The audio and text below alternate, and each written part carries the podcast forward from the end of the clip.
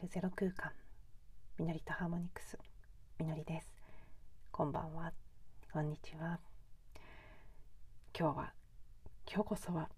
早く録音をしようと思って一日中ずっといつかないつかなと 思っていた感じだったんですが結局、えー、遅い時間になってしまいました。さっき8時夜の8時頃に一度撮ったんですけど30分近く話した上でもう全くまとまらなくなって一回止めて晩ご飯を食べに行き今戻ってきて再チャレンジということで、えー、なんだかんだでまた9時40分ぐらいからの録音となっています。もうねあまり大きな声で話せないのでまた今日もこそこそ話モードにはなりますが改めてえー、今日のテーマお話ししていきたいと思います。あのテーマ自体はすごくはっきり出てきていて話すことも大体は 見えていたつもりだったんですけどね。なんかぐちゃぐちゃっとしてしまったんですね。さっき今回はうまくいくでしょうか。言ってくれないと困りますという感じもありつつの、えー、少し落ち着いて進めていこうと思います。えーと、テーマはシャドウでいう言葉ですね。シャドウとかシャドーワークに関することはこれまでもこちらの番組で何度かお話ししたことがあるので、まあ、この言葉をなんとなく覚えてくださってる方あるいはねもうシャドウ当然知ってるよっていう感じの方もいらっしゃるかと思うんですけどまあそうですね私もシャドウという言葉の厳密な定義を語れるほどエキスパートではないんですが私なりの理解でちょっと簡単にご説明すると心理学用語だと思うんですが自分のパーソナリティの中の影になっている部分ですねシャドウという言葉の通り、えー、あるけれどもないことにしていて切り離してそれがま無意識の層に沈み込んでいるような部分ですね。そして、えーまあ、シャドウというの自体はそうそのパーソナリティの中の影になっている部分ということでいいんだと思うんですけど私がこのシャドウという概念に初めて触れたのがアート・オブ・フェミニン・プレゼンス AFP という女性性を、まあね、高めてそれによってプレゼンスの力を高めていくっていうプログラムのティーチャートレーニングに出た時でこの AFP44 個あるプログラム全体で44個あるプラクティスの中のえー、一つがライトシャドウと呼ばれるワークでもう一つは、えー、ダークシャドウというねシャドウとセクシャリティシャドウというのも確か個別のプラクティスであったんだったと思うんですけどいくつかシャドウワークというものがありましてこの FP で呼んでいるライトシャドウダークシャドウというのは簡単に言うとライトシャドウが一般的にいい質と言われているものですね。例えば美しいとか賢いとかうーん優しいとか慈悲深いとかそういうこうポジティブな性質だけれどもいえいえ私にはそんなものはありませんと言ってるやつですね。いい質なのにないって思うってどういうことだろうと頭はなんとなくそんな不思議な感じもしますが実際私たちはものすごくたくさんライトシャドウがありますね。いや私にはそんな才能はないとか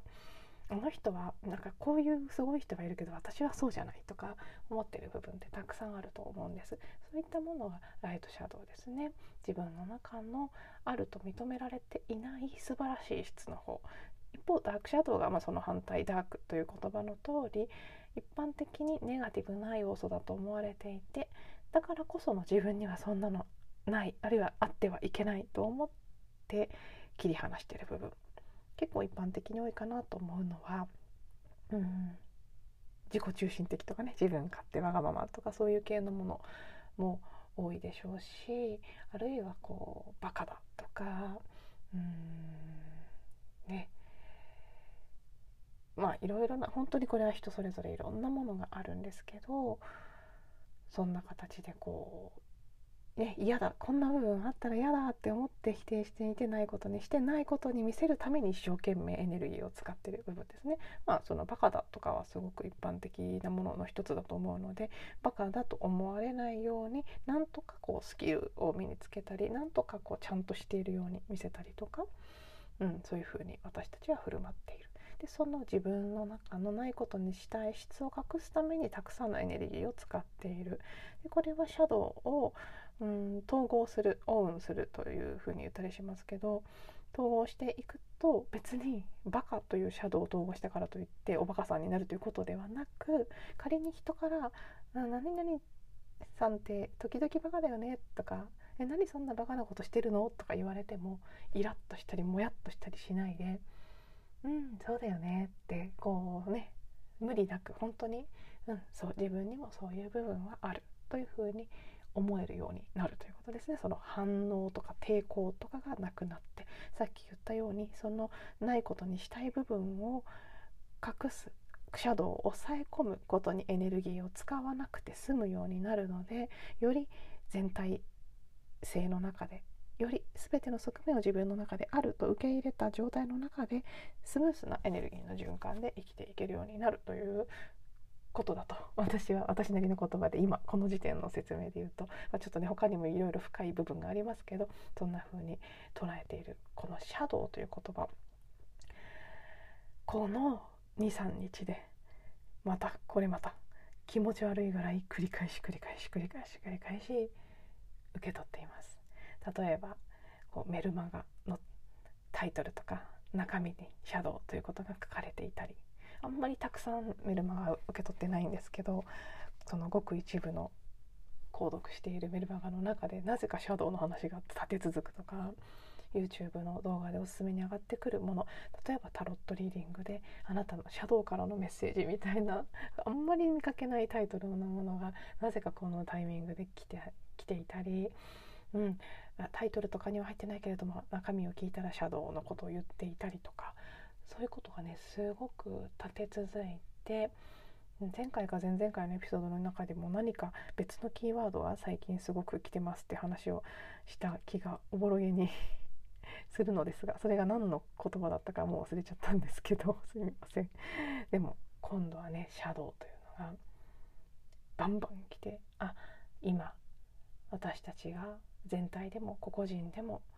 少なくとも私は何かしら自分のシャドウということに意識を向けて気がついてまたさらに統合していくタイミングにあるんだろうなということを感じています。なのでまあ一つはこの時期シャドウというものが何かこうテーマになってそこにフォーカスが光が当たっているみたいだということですね。そして私自身少しこのシャドウというものあまりにも来るのでそのキーワードがあ何かシャドウを見なさいとか見ることがやってくるよっていうお知らせをもらってるなという気がして少しアンテナを立てて過ごしていましたそしたら結構分かりやすく自分のシャドウを見せられる出来事が起きたので、えー、ちょっとねそれを事例としてご紹介していきたいなと思います。あの経緯の部分は 話し出すと長くなりすぎてしまってさっきね経緯のところに入りすぎて失敗しましたねそれを話してるうちに長くなるし本題からそれていくしっていうことで収集がつかなくなったので、まあ、ちょっと今回はもう本当にかいつまんでごく簡単にお話しすると昨日の朝人生の中で多分一番驚いたっていうぐらい驚いたメールを受け取ったんですね。どんな内容だったかというとあの以前からこのポッドキャストでも何回かお話ししている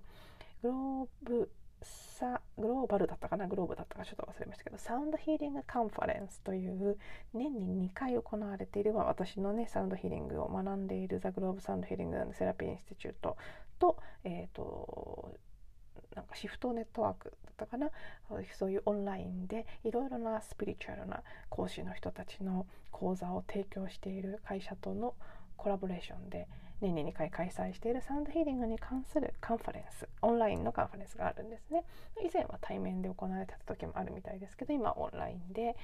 何日間かにわたって1日何人もの講師の方が、えー、サウンドヒーリングに関するプレゼンテーションをしていくというイベント。私は昨年の11月に出会ってそこですごくねその11月のカンファレンスをもう夢中になってみてそれによってたくさんのそのプレゼンターの方たちのプレゼンテーションにインスパイアされて今回のサウンドヒーリングの学びの旅が始まったというきっかけになってくれたカンファレンスでもあるんですがこれに、まあ、簡単に言うとそのプレゼンテーションする側プレゼンターとして登壇しませんかというオファーだったんです。あのー、まあねこれがどんどん話していくと長くなっちゃうんで これは本当にあのすごい語りたい気持ちはあるんですけどごくごく簡単にしなければいけないなと思いながら今話してます。えーとね、私の中でありえないぐらいのびっくりするオファーだったんです。これまでサウンドヒーリングカンファレンスの動画を見ていて確かに一部何人かですあのあ多分私と同じ学校の卒業生でその時の卒業論文論論文じゃない論文のテーマを発表してるのかなって思う方は数名いましたけどでもほとんどのプレゼンターがそのサウンドヒーリング界の第一人者と言っても過言ではないそれぞれの形で専門分野で本格的に超一流という感じでサウンドヒーリングの活動をしてきている人がほとんどなので、まあ、すごいなって憧れとともに見て私の中でおぼろげにあいつかここでプレゼンテーションをするなんて夢が叶うといいなって確かにふわっと思った日はありました。最近危険ですね。ふわっと思ったことも含めてあるいは新月の願い事とかにはっきり書いてしまったことはもっとですけど本当に叶うんです。最近すごい勢いで。この前のエピソードでも話してしたと思いますけど引っ越しのこともそうです。あ願ったことって叶うんだって最近私はもうつくづくそれを思い知らされてるんですけど今回もまさに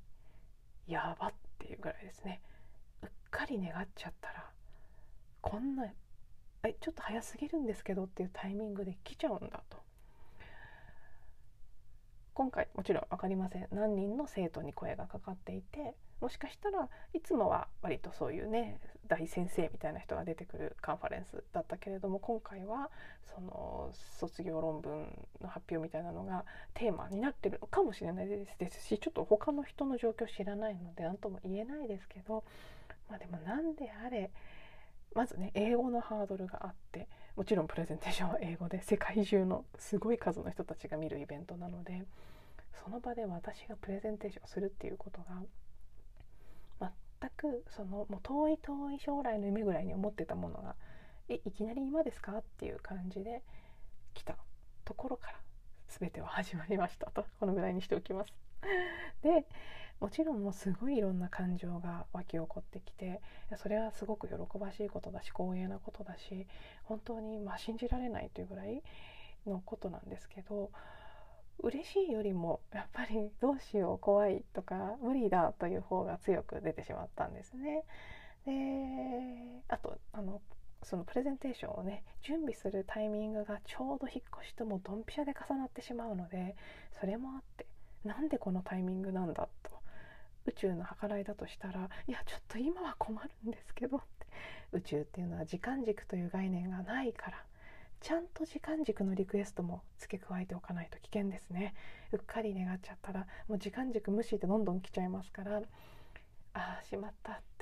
なんか順番にお願いしますってちゃんと言わなかったなとか最適なタイミングでとか付け加え忘れたなとか なんかいろいろ思ったりもしたんですけど、まあ、そういうねただでさえ引っ越しの、まあ、この古い家を片付ける方も新しい家の準備をする方もどちらも考えなくてはいけないこととか実際体を動かして負担になることとかが日々日々たくさんあるのでこの状況で私が1ヶ月半ぐらい準備期間があるとはいえ英語でのプレゼンテーション基本はあの私が学校の卒業論文として提出したファイナルペーパーの内容をプレゼンテーションしてくれというオファーだったのである程度もちろんした準備はできてるんですけど授業でした。プレゼンは15分で今回は60から75分ということなので枠が、まあ、全然ね4倍5倍に膨らませなければいけないしクラスのプレゼンなんて こう言ったなんですけどまあまあ適当でいいと思ってたので 結構適当にプレゼンテーション作ってたんですけどねそんなワールドワイドに拡散されてしかも録画が残ってしまうとなるとそんなにいい加減なことをするわけにもいかないね、そういう著作権関係の問題であったり写真であれ文章であれ出典をもっと明らかにしなければいけないとかいろいろね余計なこともごちゃごちゃごちゃごちゃ浮かんできていやそんなことをする余裕はこの時期にないでしょうっていうのも含めすごくこう抵抗が出てきたんですね。でも一方で私の中に受け付けられている余計なと言っていいのか分かりませんけど余計な今の時点では余計になってしまっている知識。例えばよく言いますね。チャンスの神様は前髪しかないよって。ね脅しのような言葉があったり。うんあのね以前もご紹介した「あるがままに生きる」という足立幸子さんの本の中では宇宙はできるあなたにできることしか持ってこないから。来たものは何でも受けてくださいというふうにそこには書かれているんですね頭で判断して無理だとか怖いとかそういうふうに思わずになんとかなると思って全部イエスと言ってくださいって書いてあるんです。でねそういうまあもろもろのそれ以外もたくさんありますけど、うん、知識があるのでこれはノーと言ってはいけないんじゃないかという考えも浮かぶんですね。このチャンスは私は受けてやらなきゃいけないじゃないか。頭は今じゃない。今じゃ困る。あともう少し待ってほしいとか。もっと準備ができてからがいいと思うけれどもそれはマインドの声であって宇宙は今すぐやってくれと言ってるのかもしれない。私はそれに委ねてやらなければいけないのかもしれない。そんなまあ、思いもたくさん出てきて今は無理だっていう思いといやこれやんなきゃいけないんじゃないかっていう思いの間でものすごく葛藤した昨日今日の時間がありました。そしてもう全然自分の中でうん決断はできないけれどもとにかく今の素直な気持ちを伝えようと思ってあのね何日も返事しないわけにもいかないですからもう本当につらつらとね頑張って英語であのとってもありがたいオファーで光栄だし是非ね是非と思って言えたらいいんだけれどもただ自分なりにはまだ準備ができてないと感じるとかあと引っ越しがあってうんぬんかんぬんとかね 思ってることをいろいろ書いていったんです。ですごく途中書きながら涙が出てきたりもしていろいろなこう自分の感情を流す時間が先ほどあって、まあ、まだちょっと書き終わったメール送ってないんですけどひとしきり泣きながらメールを書いた書き終わったその時ずっと頭の片隅で、まあ、ここでやっとテーマに戻りますけど「シャドウ」という言葉がこの数日本当にもうずっとな音が鳴ってるような状態だったのでシャドウシャドウシャドウってそこでベルが鳴ってるような状態だったので自分が昨日今日のこの葛藤するプロセスをくぐり抜けながらもどこかこの「シャドウ」という言葉が気になってたんですね。そして私にとってはすごくおなじみのフィーリングこれはね各自自分にしかわからないものだと思いますけどこう意識が拡大されてくるとだんだん自分が繰り返しているパターンのようなものが見えてくる瞬間っていうのがあるんです。そして私にとっては今回その葛藤してる時の心のこう感情的な質感であったり体の反応であったりそういうものがすごく覚えのあるものだったんですね。であまたこれ出てきたってホープのことで言ったら記憶と言えると思うんですけどこの独特のこのおなじみの感じのぐるぐるモヤモヤしてズドーンって重くなる感じ。またやってる。ここに何かがあるって。今回は今まで以上に客観的にその部分を見ている。自分がいたんです。そしてまあひとしきりねあのメールを書いた後。ふとなんかおかしいぞって思ったんです。これはね考えたというより本当感じた。キャッチしたという感覚ですね。自分がすごく泣いていることとか申し訳ながって何て言うんでしょうね。だから簡単に言うとメールが悲壮感にあふれていて あこんなんかできたらいいんですけど本当に自信がなくて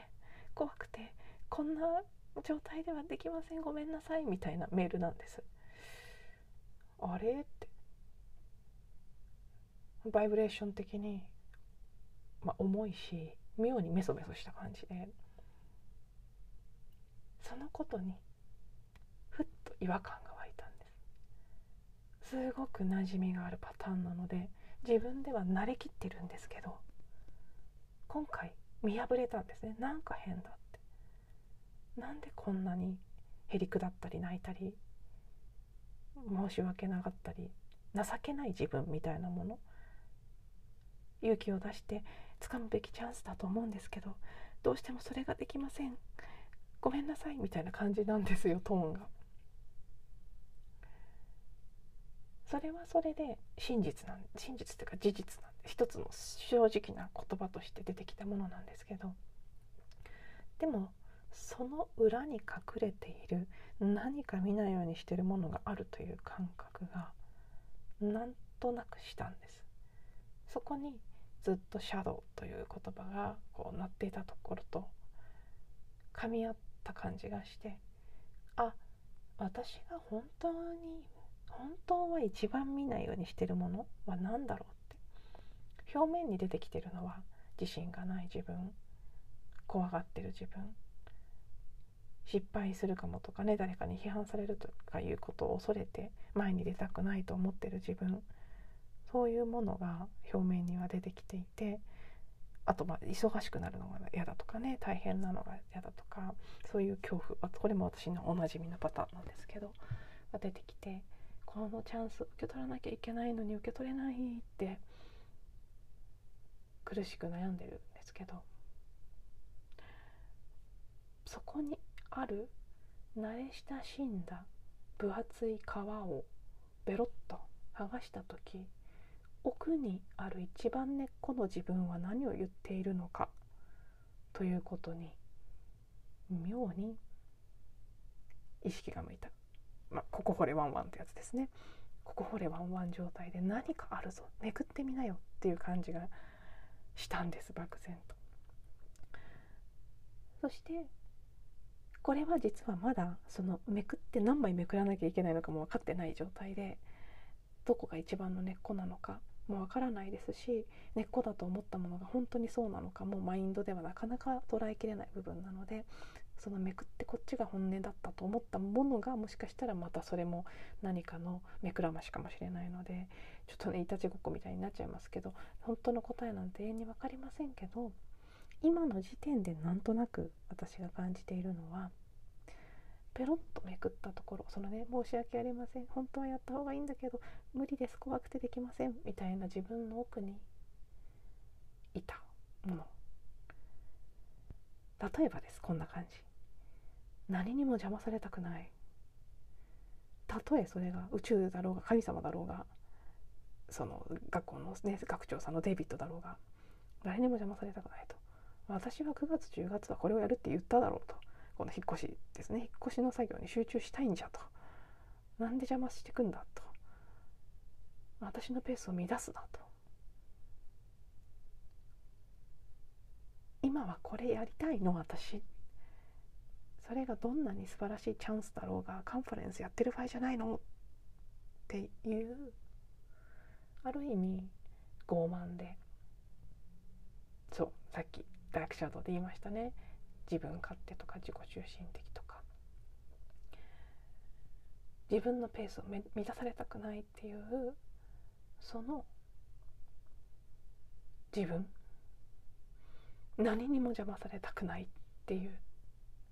まあ、だからそうですね。シャドウの言葉で言うならば傲慢さというのが一番近いかもしれないですけど偉そうな自分とか。その自分を一番見たくなくってだからいやまだ自信がなくて無理なんです。ごめんなさい。をやってるのかも。しれない。また。っていうのを話しながら私は今ようやく思い出しました。このほぼ同じような話を確かカリフォルニアに行ってる時の音声の中でも少しまた別の角度で別のエピソードを通してお話ししていますね。あの時も言ってたと思います。自信がない自分。不安だったり恐れを見せてくる自分。でもそのもっと奥にあるものは自分の傲慢さであったり強さであったり身勝手さであったりあるいはこう、うん、